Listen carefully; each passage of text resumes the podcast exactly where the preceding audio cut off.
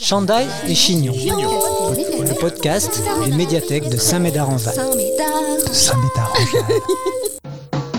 Contrairement à ce que l'on pourrait aisément penser, les livres et la poussière sur les livres ne sont pas les seuls amis ou préoccupations des bibliothécaires. En réalité, le panel des sujets et activités se révèle sans limite au cœur d'une bibliothèque. Les personnels sont amenés à travailler avec une multitude de personnes, aux métiers tous plus étonnants les uns que les autres. Par exemple, au moment de repenser un bâtiment, de le rénover ou même d'en construire un tout neuf, c'est avec un programmiste, une programmiste en l'occurrence, que les bibliothécaires doivent s'accorder. Je ne parle pas de programmateur culturel ou de programmeur informatique, mais bien de programmiste, un métier méconnu et pourtant central dans tous les projets de rénovation ou construction de bâtiments publics, qu'ils soient culturels ou non. Blandine Galliègue est programmiste. Blandine aime regarder les plantes pousser, lire les livres qui font peur sur la plage et photographier les levées de soleil. Elle n'aime pas les oiseaux en cage, les cahiers sans spirale et les GPS. Elle nous parle de son métier. Avant de l'écouter, voici une annonce de notre partenaire et sponsor.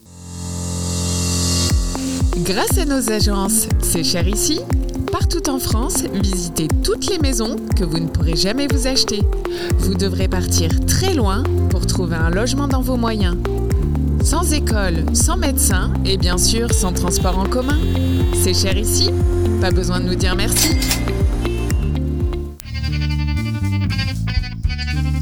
Écoute, écoute, écoute, écoute, c'est Chandail et Chignon. Blandine Galliègue nous parle de son métier de programmiste.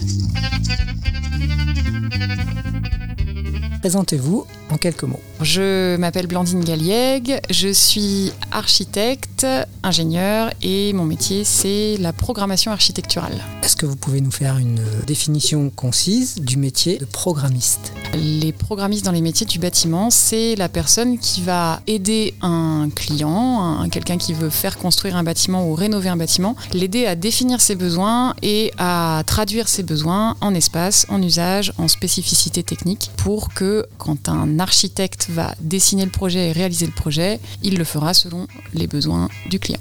Quelles sont les formations et les diplômes qui mènent au métier de programmiste Alors il se trouve que moi j'ai donc j'ai une formation à la fois d'ingénieur dans le domaine du bâtiment et d'architecte. Euh, les, les programmistes ont des ont des formations assez larges. Alors il y a beaucoup il y a beaucoup d'archi, il y a beaucoup d'ingé, mais il peut y avoir aussi des géographes, des sociologues, des personnes qui ont des profils plus universitaires et donc ça crée des tendances en programmation qui sont assez intéressantes. Et vous, qu'est-ce qui vous a attiré dans ce métier? En fait, ce qui m'attire, c'est de travailler sur des projets très différents, de, de pouvoir travailler avec plein de gens très différents, et en particulier sur les projets culturels, euh, voilà, autant des bibliothèques, des salles de spectacle, des musées, etc.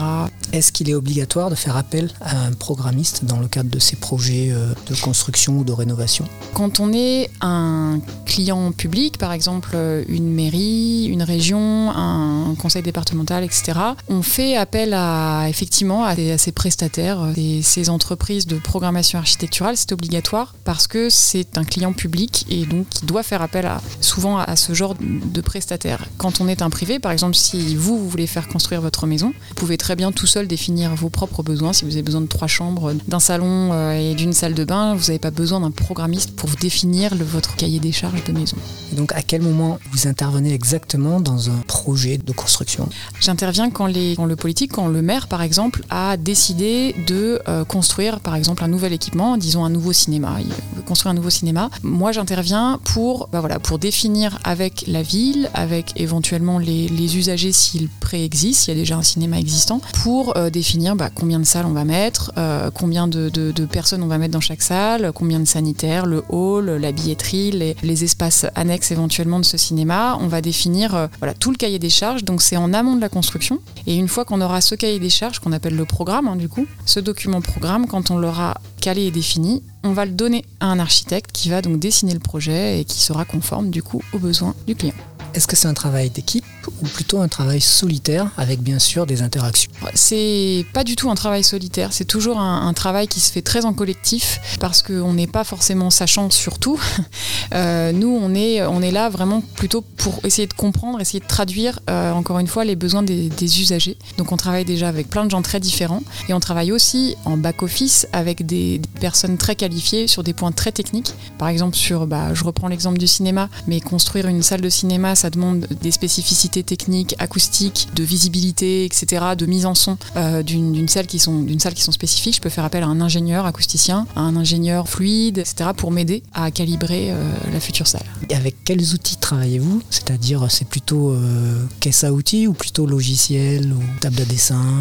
C'est beaucoup de terrain déjà parce qu'il faut aller voir les lieux, il faut discuter avec les gens, il faut mettre en confiance, il faut voilà, il faut être très très présent sur le terrain. Euh, on a aussi un gros travail ensuite euh, qu'on appelle en chambre, euh, effectivement sur sur ordinateur, donc soit pour de la rédaction, bah, tout simplement sur des logiciels de, traitement de texte, mais aussi si besoin des logiciels de dessin aussi parce qu'on a des fois besoin aussi de dessiner un tout petit peu les choses, non pas comme le ferait un archi, mais peut-être de manière un peu plus un peu plus sommaire, un peu plus schématique, pour vérifier la faisabilité d'un projet, donc euh, avec des logiciels spécifiques. Les métiers euh, en lien avec le bâtiment sont en général considérés comme des univers masculins. Est-ce que c'est le pour les programmistes Et si c'est le cas, est-ce que ça va changer ou est-ce que c'est en train de changer? Alors je pense que c'est un peu en train de changer. C'est vrai que euh, le monde du bâtiment euh, et en particulier de la, maîtrise d'œuvre, c'est-à-dire au moment où on commence à concevoir, enfin en fait dans les archis, il y a beaucoup, c'est très masculin et après les chantiers, c'est très très masculin. Euh, en amont du, dessin d'architecte, c'est vrai que la programmation c'est quand même beaucoup plus mixte, donc il n'y a, a, pas trop de soucis. Et puis je pense que même au niveau de, des agences d'architecture, c'est quand même en train de changer. Il y a beaucoup plus de femmes architectes aujourd'hui.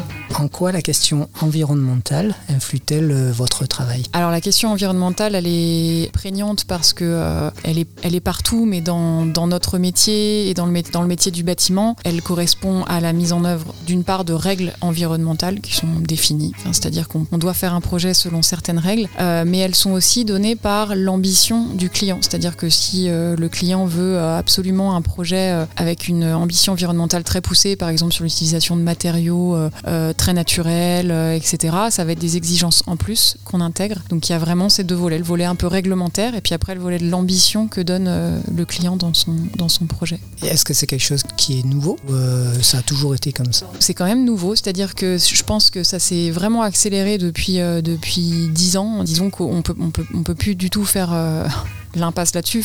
C'est un sujet prégnant. Après, nous, on, essaie de faire en sorte que ce, côté environnemental, qui peut aussi être parfois très technique, c'est-à-dire qu'on veut des bâtiments de plus en plus isolés, étanches, euh, qui consomment le moins possible d'énergie, ce qui est normal et ce qui va dans l'air du temps sans problème, mais il ne faut pas non plus que ce soit au détriment des usages. C'est-à-dire que faut, nous, on essaye d'être là aussi pour garantir que, bah, par exemple, dans une salle de spectacle, effectivement, on va pas avoir le même confort que euh, dans un logement. On accepter que dans une salle de spectacle, à un moment, il fasse très chaud parce que tout le monde transpire, parce que tout le monde est content d'être là, mais on n'aura jamais la même, la même qualité, euh, euh, y compris environnementale, sur une salle de spectacle ou, sur un logement. C'est pas du tout les mêmes problématiques. Est-ce qu'il y a un projet auquel vous avez participé dont vous êtes particulièrement fier ou satisfaite? Et s'il y en a un, pour quelle raison? Alors il y a un projet dont, dont je suis particulièrement fière parce que j'y ai participé et parce qu'il a été construit.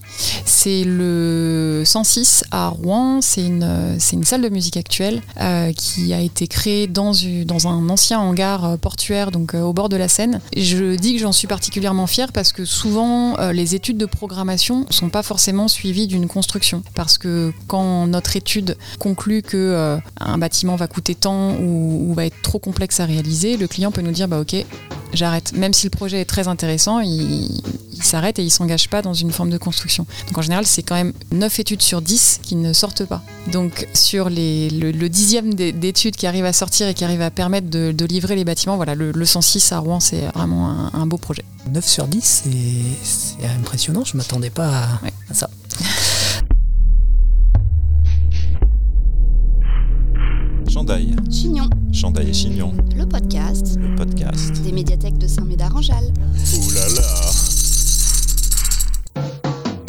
Quel type de projet vous travaillez le plus souvent Projet d'équipement culturel en premier lieu, donc euh, bah, bibliothèque, salle de spectacle, musée, et puis aussi un petit peu les écoles et les universités. Est-ce qu'il y a une spécificité, s'il y en a une, dans les projets liés aux bibliothèques? Alors le sujet de la bibliothèque, c'est un sujet qui est en, mouvement.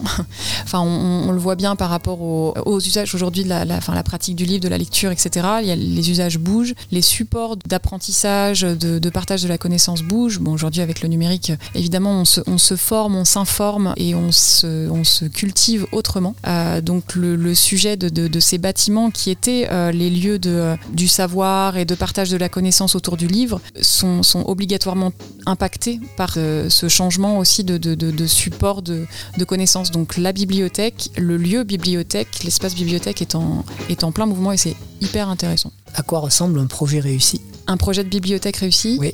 Pour moi, c'est un projet qui est beaucoup plus, euh, beaucoup plus ouvert et beaucoup plus malléable que les anciennes bibliothèques. Les bibliothèques sont devenues des vrais, des vrais lieux de vie, des lieux de passage, des lieux de rencontre, des lieux où on, peut euh, manger, boire un verre, où on peut écouter euh, de la musique, où on peut aussi parler. Enfin, ce qui était quelque chose qui se faisait pas trop, et en particulier en France, parce que dans les pays anglo-saxons, c'est quand même un peu plus démocratisé. Mais ce sont vraiment devenus des lieux beaucoup plus vivants. Et on sent aujourd'hui que les bibliothèques qui sortent aujourd'hui de, de terre sont, sont, sont des vrais lieux de vie et plus des lieux de silence. Et donc ce sera la dernière question. À quoi ressemble la bibliothèque idéale du futur Alors la bibliothèque euh, idéale du futur, je, je sais, pas trop. Ça, ça bouge très vite. Je sais que, euh, par exemple, un architecte avait répondu à un programme de, bibliothèque en disant, eh ben, moi je ne vous construis pas de bâtiment, je vous construis un site internet. Il avait mis toute la connaissance à portée de téléphone ou d'ordinateur. Il avait dit, ça vous coûtera beaucoup moins cher de gérer une base de données et d'entretenir des, relations euh, virtuelles que de construire un bâtiment. Je sais pas si on en arrivera là. Je ne le souhaite pas parce que l'homme est un être sociable et a besoin de, de la rencontre avec autrui. Euh, mais en tout cas, ce qui est sûr, c'est que je pense pas qu'il existe de format idéal de bibliothèque. Il y a plein de, il y a plein de formes possibles. Mais ce qui est sûr, c'est qu'il faut que ce soit des lieux encore plus vivants et, euh, et encore plus pluridisciplinaires.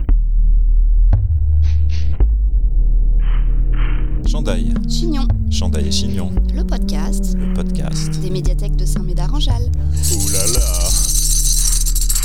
De architecte à géographe, en passant par sociologue, de nombreuses formations ou diplômes peuvent mener au métier de programmiste. Au-delà des connaissances techniques nécessaires à ce travail, il semble que la première des qualités requises soit une aptitude certaine pour l'écoute, immédiatement suivie d'une très forte capacité d'analyse et de synthèse. Le programmiste est un interprète, un traducteur, un modérateur, mais aussi un planificateur ou un dessinateur. En amont, il doit composer avec ses clients, qui souvent sont nombreux et divers professionnels de toutes sortes, dont des bibliothécaires le cas échéant, élus à tous les niveaux administratifs, municipaux, départementaux, régionaux ou de l'État, et aussi organismes tels que la DRAC, Direction régionale des affaires culturelles, lorsqu'il s'agit de projets culturels comme c'est le cas pour une bibliothèque. Le programmiste doit traduire toutes les attentes et besoins des clients qui parfois sont contradictoires, répondre aux interrogations ou craintes, offrir des solutions et les retranscrire dans un programme, d'où le nom programmiste, à destination de l'architecte ou du maître d'œuvre qui en aval est chargé de la construction ou rénovation du bâtiment. Sacré boulot et sacrée responsabilité au pluriel. Avec les questions environnementales, les innovations techniques ou technologiques, on est très loin du bullshit job. Le métier de programmiste a de quoi séduire celles et ceux qui veulent donner du sens à leur travail. Ce qui, selon une étude de Diploméo menée en 2022, concerne 76% des 16-25 ans. Semez vos envies et cultivez votre curiosité en attendant le prochain podcast des médiathèques de Saint-Médard-en-Jalles. Abonne-toi. Chandail et Chignon. Chandail et Chignon. C'était pas très intéressant.